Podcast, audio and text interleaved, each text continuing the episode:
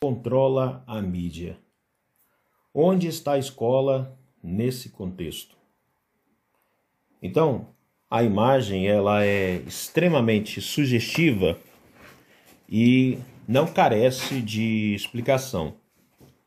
Mas você pode perceber naturalmente que nós temos uma ilustração apresentando a seguinte informação: há um controlador, ou pelo menos a ideia de um controlador da, da mídia. E claro, todo mundo sabe que a mídia controla a massa. Está colocado aí nessa exposição, é, na cor vermelha, o texto que diz: Aqui temos alunos, pais, professores e quase toda a população. Analisando essa exposição, a pergunta que se faz é: onde a escola está nesse contexto? Vamos entender escola não somente a instituição que é nomeada como um representante legal do Estado no processo de formação das pessoas, mas é, aquelas pessoas, seres que compõem a escola, que integram e que formam a escola. Então, nós é, sabemos que os professores, os educadores, os frequentadores, a própria é, comunidade acadêmica está, de certa forma, inserida nesse percentual que corresponde à massa cuja opinião é formada ou dominada pela exposição que transborda pela mídia.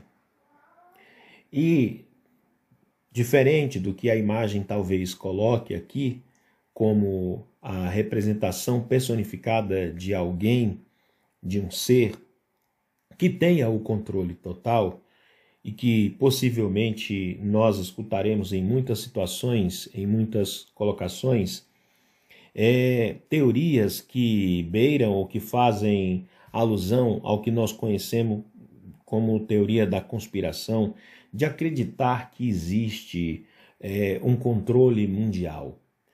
Então, vejam só, nós precisamos entender que a, a vida ela não é necessariamente é, regida apenas por esse desenho que muitos concebem ou compartilham da, da dualidade ou da dicotomia que prevalece nessa dialética da sociedade. De que, por exemplo, é, existe um ser supremo ou existe alguém que está no controle de tudo. Eu não quero adentrar especificamente no campo da religião, que no qual existem muitas que trazem essa colocação, mas nós não podemos deixar de considerar que muitas concepções que prevalecem e que permanecem na, na ideia, no coletivo da nossa sociedade, elas nascem ou migraram desse contexto é, místico-religioso. E aí, muitas vezes, explora-se de uma maneira ingênua ou até errônea ao conceber a ideia de um controle mundial. Nós temos, sim, um, um elemento que faz o controle dessa, dessa grande mídia que, por sua vez, manipulam a massa. Mas esse controle não é exercido por uma bandeira. Não há um país, não existe uma nacionalidade, não existe uma língua. Não é nesse sentido de dizer que o país ou que a comunidade X específica desse ou daquele continente é que está o que detém o controle, porque aí é conceber aquela ideia de uma economia potencial e de caráter dominador sobre a humanidade ou sobre o mundo. Nós sabemos que existem economias que despontam e que, de certa forma, influenciam toda a economia global, como os Estados Unidos, por exemplo, como a manifestação e o surgimento da China como uma possível e grande potência a ser reconhecida como uma economia global nos próximos anos, se, de certa forma, já não pode ser vista em muitos aspectos como é, dominadora ou detentora desse poder. Então, desvinculando-se dessa imagem de um ser personificado ou de uma pátria personificada ou de uma etnia específica que detenha esse controle, mas concebendo a ideia de que esse controle de fato existe, onde membros que possivelmente estão em atuação nessas grandes potências, de certa forma, conscientemente e boa parte inconscientemente, atuam e trabalham em prol desse controle, dessa ideia máxima e supra que rege um certo pensamento captado e recebido coletivamente por seres que, no seu processo de atuação dentro das comunidades, etnias, pátrias a qual pertencem, muitas vezes travam diálogos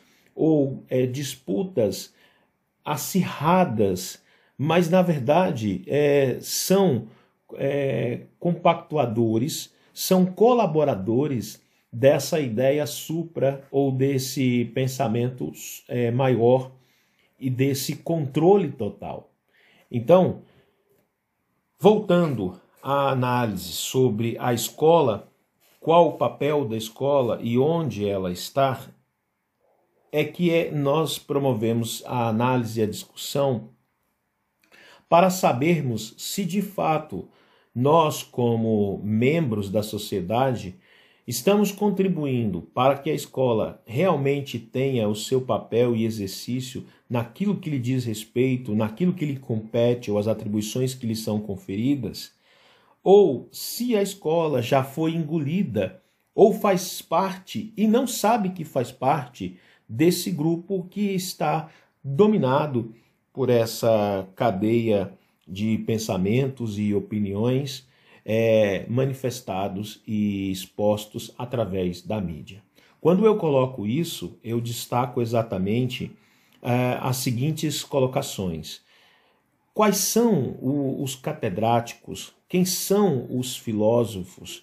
Quais são os professores, os mestres, os doutores que estão neste exato momento na sociedade contemporânea exercendo um papel ativista, exercendo um papel crítico, de análise crítica e de uma construção que questiona a atuação dos líderes ou que questiona a atuação dos dominadores e dos é, detentores desse poder da mídia. Porque quando nós analisamos o papel da escola e dos formadores de opinião dentro dessa responsabilidade no que seria a formação e educação do próprio cidadão, nós percebemos que, pelo fato de muitos professores fazerem parte do rol de, de dominados pela, pelas ideologias que são oferecidas pela própria grande mídia, torna-se impossível ou inviável que se construa qualquer pensamento crítico, qualquer pensamento de adversidade. Não quero nesse nesse momento e nessa fala despertar a fúria daqueles que se sentem ou que se autodenominam ativistas ou que proclamam em seu discurso uma posição contrária e que porventura através dessa colocação possa se sentir é, desrespeitados ou não reconhecidos. Não é exatamente é, nesse ponto e de uma forma tão simplória como quero colocar as coisas. É, mais adiante, nas colocações a serem feitas, vamos então refletir sobre o papel da escola, a atuação da escola, e aí sim entenderemos o que realmente eu quero questionar e colocar como é, elemento de discussão nesta apresentação. Por exemplo, até que ponto a escola é livre e independente do Estado para exercer o seu papel democrático?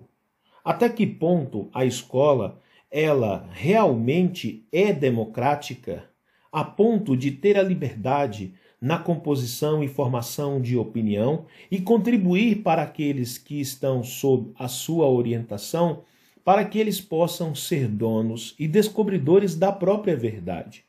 Porque quando alguém induz, ensina e proclama a verdade ao outro, essa verdade já merece ser questionada. Porque a verdade, ela não pode ser anunciada por outro. Apenas ela é proclamada na própria existência do ser que crê e exerce a verdade. Quando alguém se intitula, se reveste em uma roupagem, numa personificação de ser aquele que representa ou que diz ser a verdade, ele já se tornou uma mentira. Então, é através é, dessas provocações que eu quero questionar exatamente qual é o papel da escola no que diz respeito à formação é, do cidadão. E onde está a escola? Ela está fora desse dessa manada ou ela faz parte e continua iludida achando que não pertence? Essa é a questão. Então, mais à frente, nós veremos exatamente é, onde encontraremos respostas para então respondermos essas provocações.